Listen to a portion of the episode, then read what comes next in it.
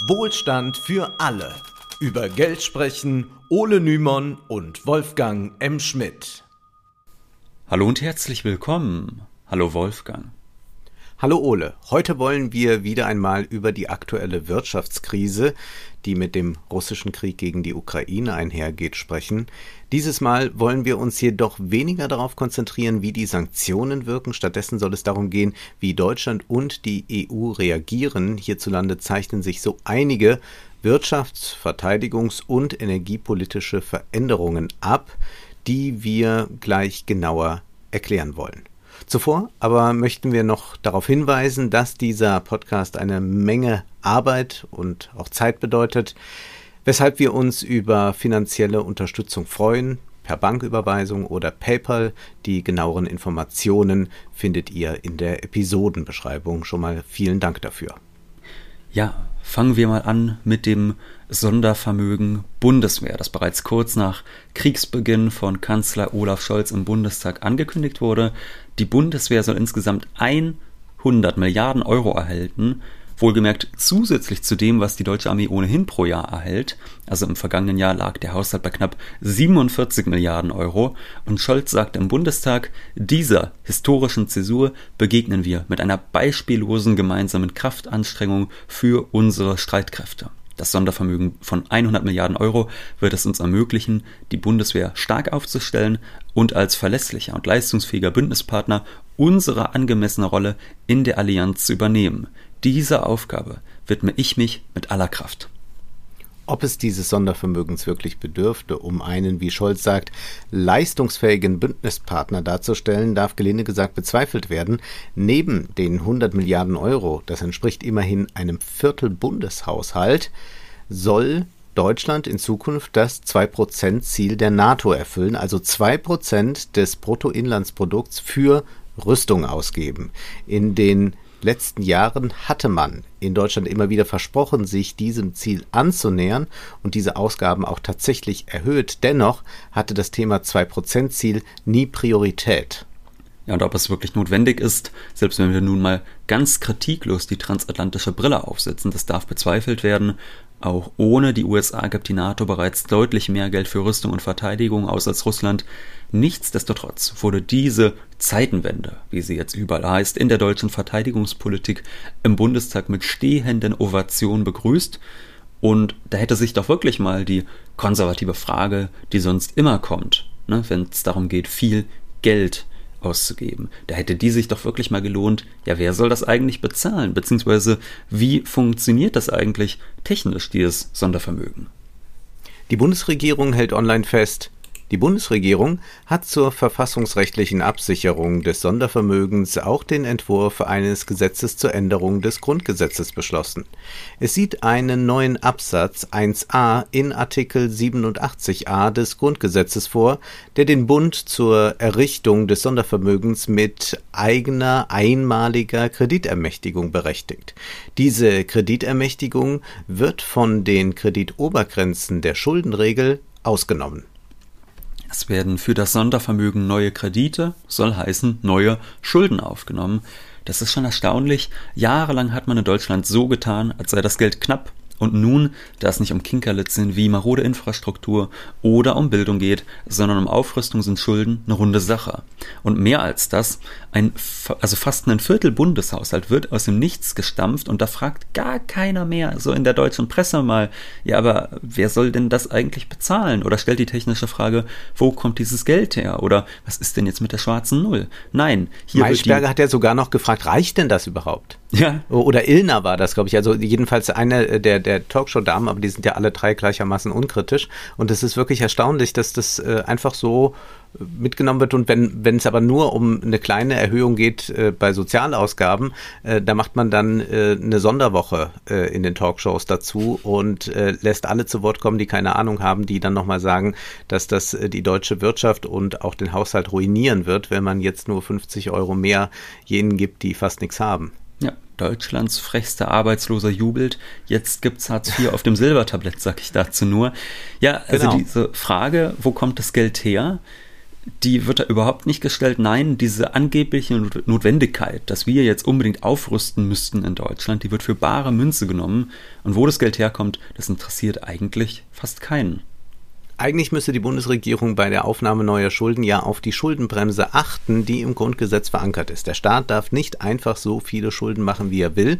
Zusätzlich Dazu gibt es natürlich auch noch europäische Verschuldungsgrenzen, die wir in Folge 117 erklärt haben. Die Schuldenbremse ist zwar wegen der Corona-Krise dieses Jahr noch ausgesetzt, soll aber 2023 wieder greifen. Wie wir wissen, ist unser Finanzminister Christian Lindner ein großer Fan der Schuldenbremse, was man schon daran erkennen kann, mit wem er sich so umgibt. Er hat einen neuen Posten geschaffen, nämlich den Beauftragten des Bundesministers der Finanzen für die gesamtwirtschaftliche Entwicklung, und diesen Posten hat er mit dem ehemaligen Chef der Wirtschaftsweisen, unserem alten Bekannten Lars Feld besetzt. Ein klares Zeichen an all diejenigen, die sich erhofft hatten, Christian Lindner könnte doch noch für eine moderne Finanzpolitik stehen. Aber er wird nicht, wie es aussieht, mit den alten Schuldendogmen aufräumen. Ja, die Dogmen bleiben bestehen, auch wenn man sich vielleicht manchmal so ein bisschen drumherum schlawinert, wie wir schon in der anderen Folge bereits erwähnt hatten. Lindner will nicht die Schuldenbremse aufweichen. Er will auch keine neuen Steuern für Reiche. Das geht natürlich überhaupt nicht. Gefährdet Arbeitsplätze und so weiter. Hat er kürzlich nochmal in einem Interview mit dem Tagesspiegel auch festgestellt, obwohl wir wissen, dass das komplett kontrafaktisch ist. Also hat man sich in der Bundesregierung was ganz Besonderes ausgedacht, nämlich das Sondervermögen Bundeswehr. Das ist jetzt nicht einfach ein Topf, der mal mit Geld bestückt wird, einmal gefüllt wird und danach für alles Mögliche genutzt werden kann. Nein, es handelt sich erstmal um einen eigenen Fonds, der nicht zweckentfremdet werden darf. Also es soll wirklich festgeschrieben werden, dass es ausschließlich für die Rüstung genutzt werden darf und dass man dann nicht einfach Schulden aufnimmt und später, wenn man feststellt, ach, wir brauchen doch nicht so viel Geld, das dann in andere Projekte äh, fließen lässt. Das ist äh, übrigens auch etwas, dieses Sondervermögen, das kennen wir in Deutschland schon äh, woanders, mhm. zum Beispiel vom Energie- und Klimafonds.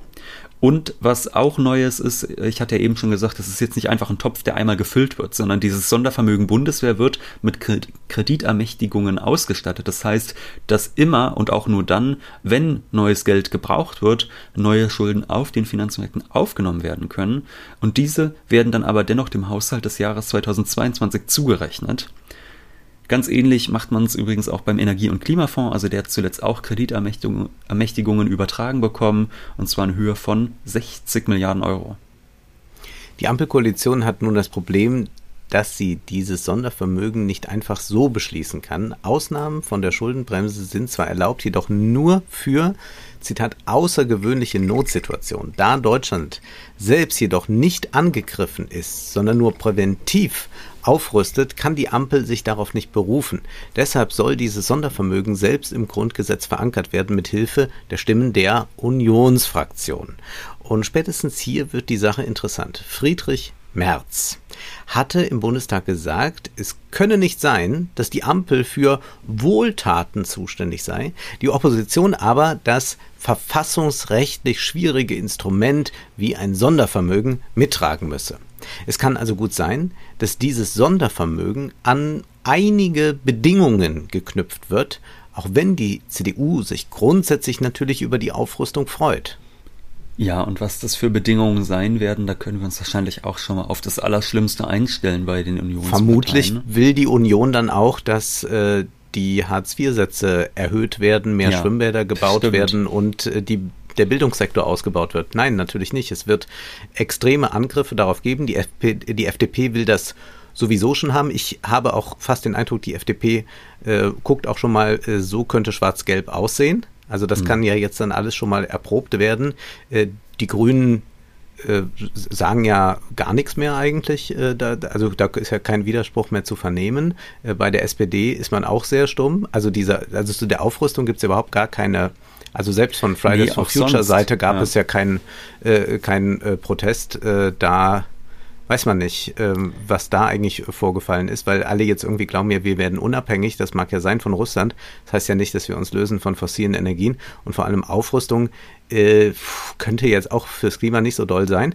Äh, aber jedenfalls gibt es da gar keine Kritik zu hören und ich glaube, man hat jetzt hier das ultimative äh, äh Instrument gefunden, um den sozialen Kahlschlag zu legitimieren.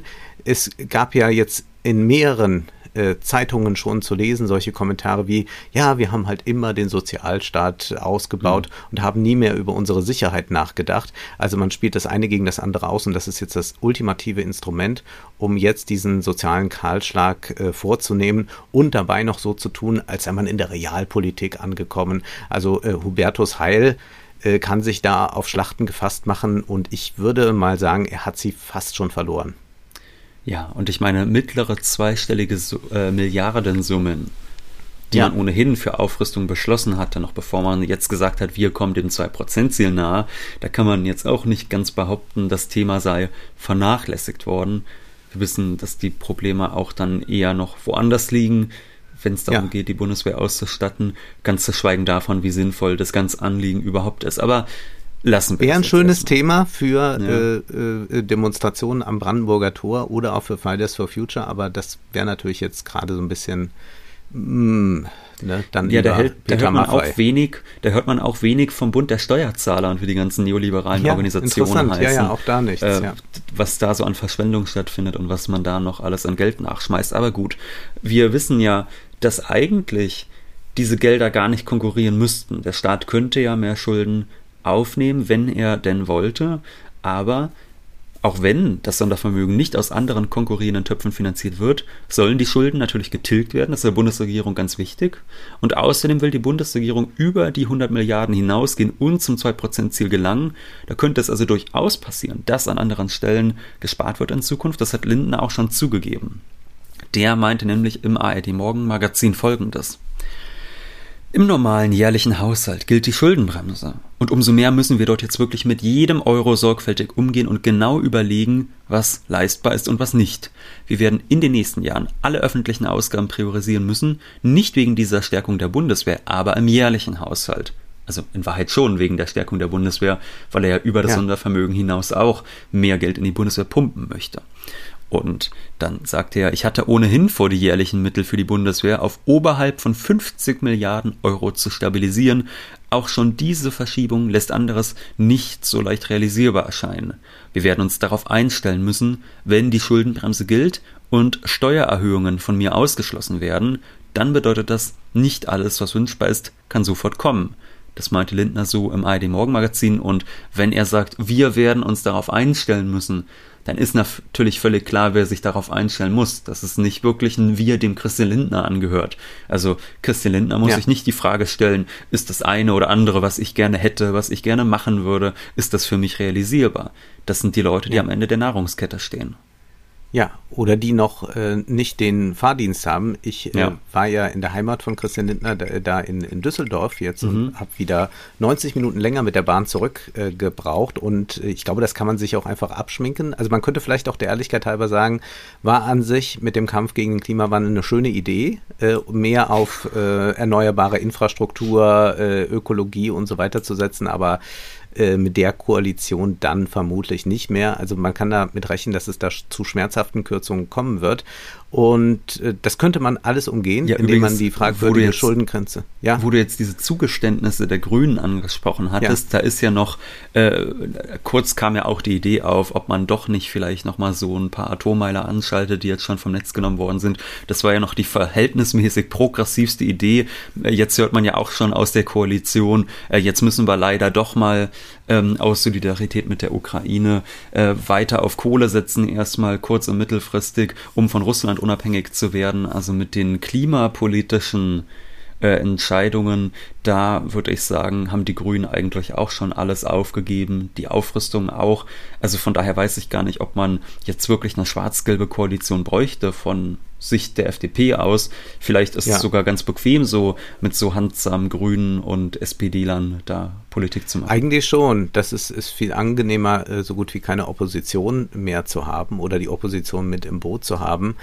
Äh, man könnte sich von der fragwürdigen Schuldengrenze lösen, sie modifizieren. Man könnte auch Reiche stärker besteuern. Auch das ist ja nicht zu erwarten von hm. Lindner. Und es gibt ja dann die institutionellen Probleme, die einfach vorhanden sind. Ohne die CDU könnte die Schuldenbremse im Grundgesetz gar nicht modifiziert werden. Und da es zu einer Zweidrittelmehrheit kommen muss, auch mhm. äh, um die europäischen Schuldengrenzen äh, ja äh, zu äh, ad acta zu legen, muss man da äh, machtpolitisch sich entsprechend aufstellen. Das heißt, man kann eigentlich immer dann nur mit den entsprechenden Zugeständnissen operieren und die werden ja niemals in irgendeiner Weise fortschrittlich, progressiv, äh, transformativ, äh, wie immer diese ganzen netten Worte sind, sein. Davon kann man ja absolut ausgehen. Wir sehen also, wenn die Politik wirklich will, dann ist finanzpolitisch eine Menge Spielraum da und wäre auch viel größer, wenn man sich von diesen äh, von Regeln lösen würde. Aber man sieht, man macht das da, wo es jetzt gerade genehm ist und wird dafür dann anderes noch weiter einschränken. Aber an äh, so etwas wie technischen Problemen, also dass wirklich kein Geld in dem Sinne vorhanden ist, dass man sagt, wir haben jetzt gerade keins, scheitert natürlich eine Aufrüstung nicht. Ja, das war ja auch in der Vergangenheit äh, schon immer so, wenn es um Kriege ging. Die waren dann doch immer noch finanzierbar, auch wenn man ansonsten natürlich als konservativer Politiker immer sagt, jeder Euro, der verteilt wird, muss erstmal erarbeitet werden. Was ja einfach bei Ronald Reagan ist. Ja. Kann man das in den 80er Jahren gut sehen. Der hat ja auch einen äh, sozialen Kahlschlag gemacht und hat ja gesagt, wir müssen äh, unbedingt sparen, denn äh, der Schuldenberg wird immer größer. Der Witz war, der Schuldenberg war am Ende der Reagan-Ära noch viel, viel größer. Das lag aber dann nicht mehr an den Sozialausgaben, sondern einfach daran, dass die Aufrüstung in einem Maße hm. betrieben wurde von Reagan, wie es vorher noch nie da gewesen ist. Und das können wir dann jetzt hier auch äh, sehen. Und dann kann man immer wieder, egal wenn man irgendwo kürzen will, wenn irgendwo ein Schwimmbad nicht gebaut werden soll, immer sagen, ja, wir hatten ja auch da äh, den Krieg vor der Haustür, deswegen mussten wir aufrüsten. Und jetzt müssen wir erstmal sehen, dass wir für die künftigen Generationen wieder klar Schiff machen. Ja, du hast eben die Zweidrittelmehrheit angesprochen, die gilt natürlich in Deutschland, um das Grundgesetz zu ändern. Da braucht man eine Zweidrittelmehrheit. Ja. Auf europäischer Ebene sieht es dann ja nochmal anders aus. Da ist es ja einfach so, da ist es ja kein, also da gibt es ja die Staaten, die gerne die Schuldengrenzen verändern möchten. Ne? Das ist gerade in Südeuropa, ja. die schon im vergangenen Jahr gesagt haben, naja, diese total willkürlichen Grenzen, können wir die nicht wenigstens mal ein bisschen nach oben anheben oder so. Und da ist es ja keineswegs so, dass da in Deutschland nur die CDU dem im Weg steht. Das will ja die Bundesregierung genauso wenig, weil man dadurch natürlich in Europa auch Dominanz ausüben kann. Von daher wird auch das nicht stattfinden. Das hat jetzt aber weniger mit diesen zwei Dritteln in Deutschland zu tun. Diese Sondervermögen. gerade, wir machen heute eine sehr optimistische Folge. So, ja. so eine richtig gute Laune-Folge. Ja, ich meine, ist es, ist es Krieg, halt, ja. es ist jetzt eine Krise, die damit einhergeht. Da ist gute Laune leider woanders abzuholen, aber da gibt es ja genug andere Podcasts, die das machen. Solche Sondervermögen, die stehen ja ansonsten durchaus in der Kritik, die können nämlich dazu dienen, Schattenhaushalte zu führen, denn im normalen Bundeshaushalt tauchen diese Vermögen nicht auf, die werden gesondert geführt und äh, dann nochmal äh, quasi darüber Rechenschaft abgelegt, was da genau passiert. Und diesem konservativen Vorwurf, dass die Ampel an der Schuldenbremse vorbei neue Schulden macht, sieht sich äh, die Koalition ja von Anfang an ausgesetzt. Das neue Sondervermögen ist da vielleicht nur der nächste Trick der Ampel, um die eigenen Vorhaben durchzuboxen, ohne ernsthaft mal so etwas Unbequemes zu wagen, wie zum Beispiel eine Reform oder gar Abschaffung der Schuldenbremse. Ich bin übrigens auch sehr gespannt, wie das sein wird, ob die das wirklich noch mit ihren Lobbyorganisationen durchbekommen, dass Rüstungsunternehmen als ESG-konform eingestuft werden. Also, dass man sagt, ja, wenn wir ja aufrüsten, schützen wir uns vor Russland und vor diesen schmutzigen Energien. Mhm. Und deswegen ist das doch eigentlich wieder ganz ökologisch, dass es Rüstungskonzerne gibt. Also das ist ja die Logik, die wir momentan vorfinden. Da wird ganz kräftig lobbyiert. Ähm, da sind sogar, muss man dann sagen, noch einige konservative Ökonomen, die sagen, also jetzt aber mal halblang, äh, jetzt drehen sie wirklich durch. Aber man weiß es ja nie. Ich bin sehr gespannt. Also in irgendeiner Weise wird es da bestimmt noch ein Konstrukt geben, dass man schon noch in manchen Fonds dann ja. gewisse Anteile haben darf und trotzdem ist es ESG-konform. Auf Bundesebene können wir auf jeden Fall jetzt beobachten, dass die Union erstmal das Vorhaben blockiert. Wir dürfen gespannt sein, welche Zugeständnisse die Ampel machen muss, um die gewünschte Grundgesetzänderung beschließen zu können. Da wir jetzt schon bei Lindner sind, bleiben wir doch bei ihm. Da gibt es ein weiteres Streitthema. Die Benzin- und Gaspreise explodieren derzeit. Der Anstieg der Gaspreise ist enorm, wird jedoch viele Bürger jetzt noch nicht treffen, da die Abrechnung ja erst im folgenden Jahr kommt. Was sich aber sofort bemerkbar macht, sind die Preissteigerungen an der Tankstelle und die waren rabiat so rabiat, dass es Berichte aus Supermärkten gab, dass Bürger massenhaft Pflanzenöl kauften, um damit zu tanken.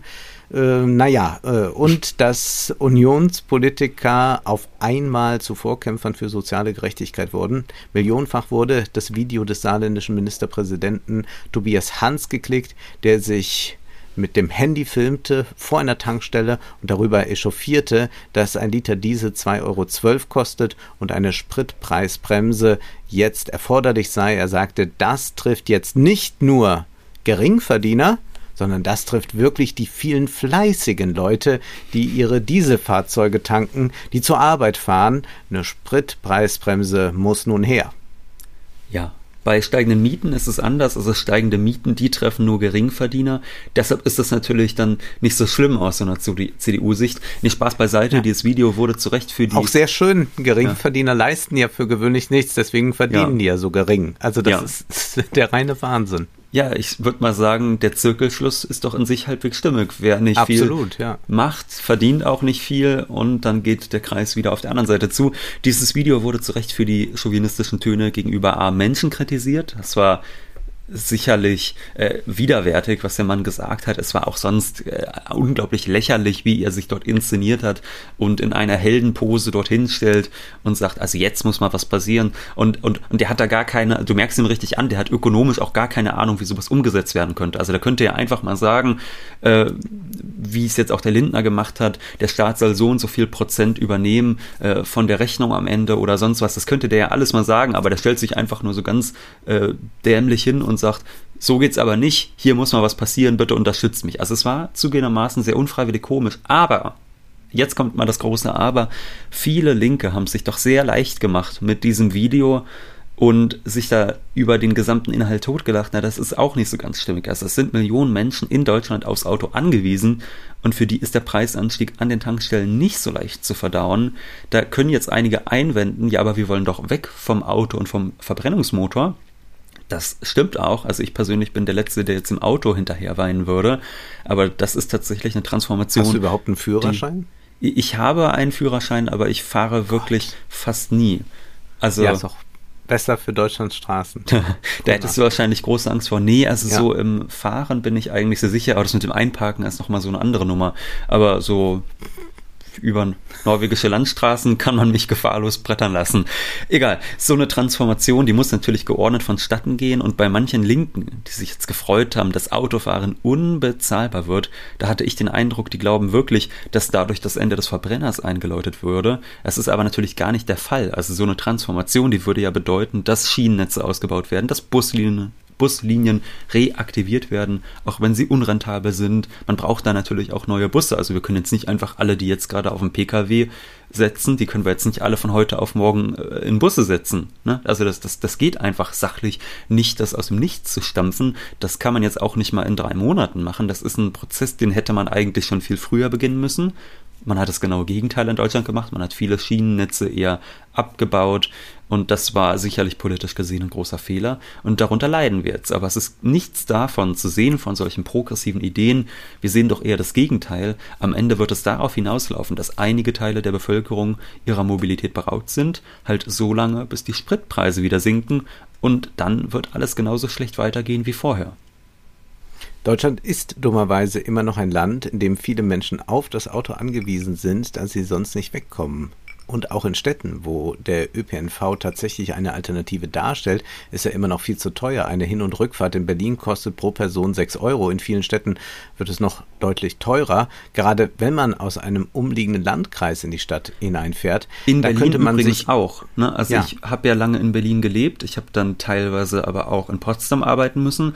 Und dafür, dass ich eine Station quasi aus dem Süden Berlins rausgefahren bin, äh, habe ich dann gleich nochmal, ich weiß nicht, ein Anschlussticket für ein, zwei Euro zahlen müssen, einfach nur für eine einzige Station. Also da wäre ich dann hin und zurück schon so bei, äh, ja, um die 10 Euro wahrscheinlich mittlerweile. Äh, also 9 bis 10 Euro, um das machen zu können. Mhm.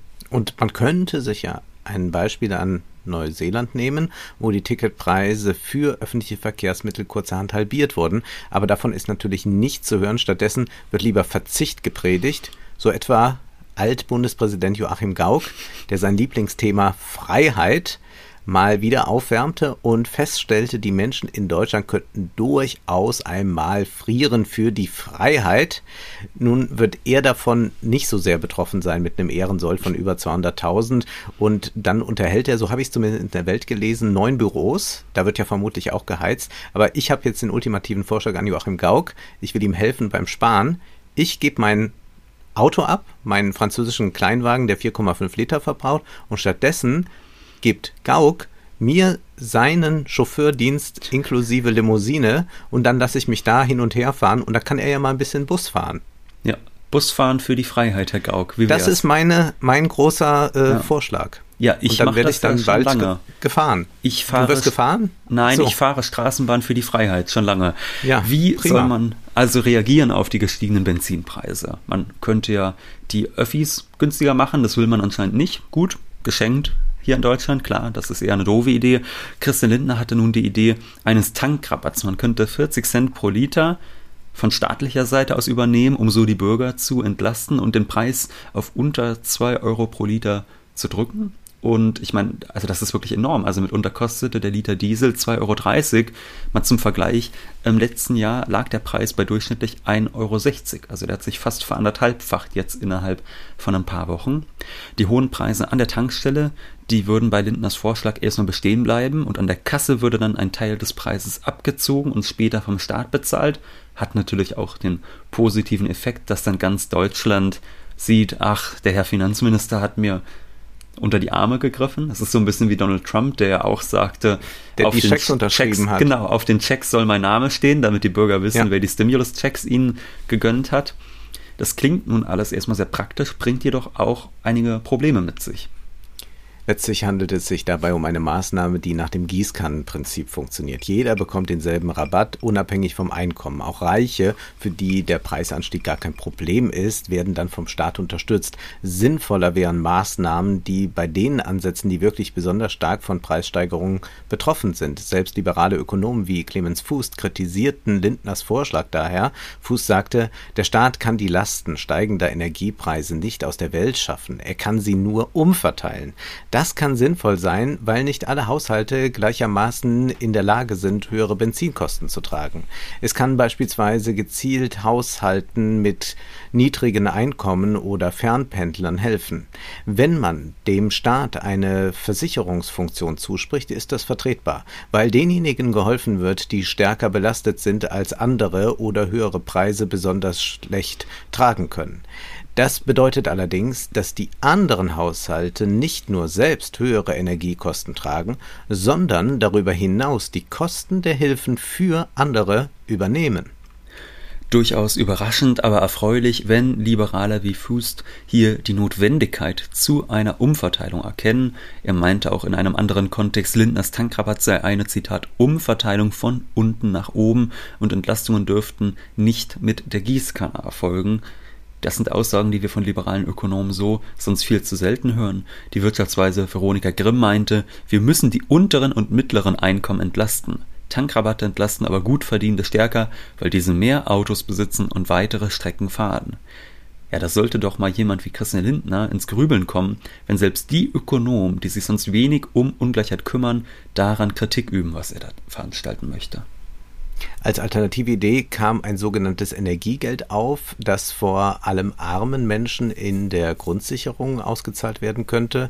Und Hubertus Heil forderte ein Mobilitätsgeld, das einkommensabhängig funktionieren könnte. Die Arbeitgeber sollen dabei ihren Beschäftigten mehr überweisen und dafür weniger Lohnsteuer zahlen. All diese Vorschläge kursieren derzeit. Was sich letztlich wirklich durchsetzen wird, steht, während wir jetzt die Folge aufzeichnen, noch in den Sternen. Lindner scheint es jedenfalls mit seinem schnellen Vorstoß nicht geschafft zu haben, den Rest der Koalition hinter sich zu versammeln, was aber, wenn es eine viel wirksamere Maßnahme geben könnte, um die Benzinpreise zu stabilisieren, als Zahlungen vom Staat an die Bürger.